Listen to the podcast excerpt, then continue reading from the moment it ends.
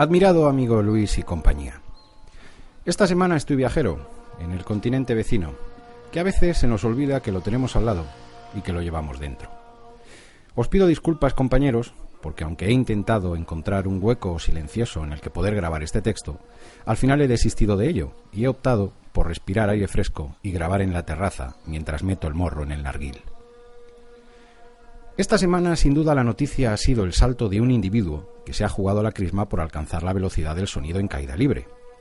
Curioso, eso de lanzarse al vacío para viajar más rápido que las palabras.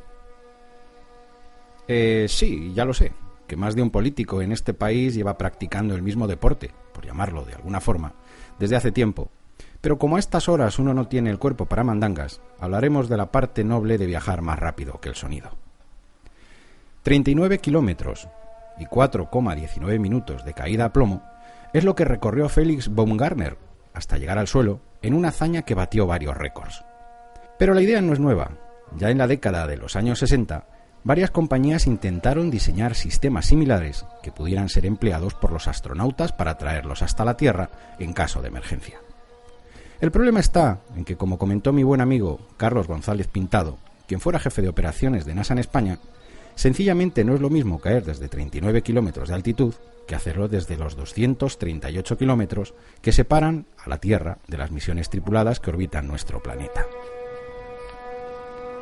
Contemplando la Medina desde aquí, me pregunto si realmente todo este derroche de medios y de tecnología sirve para algo.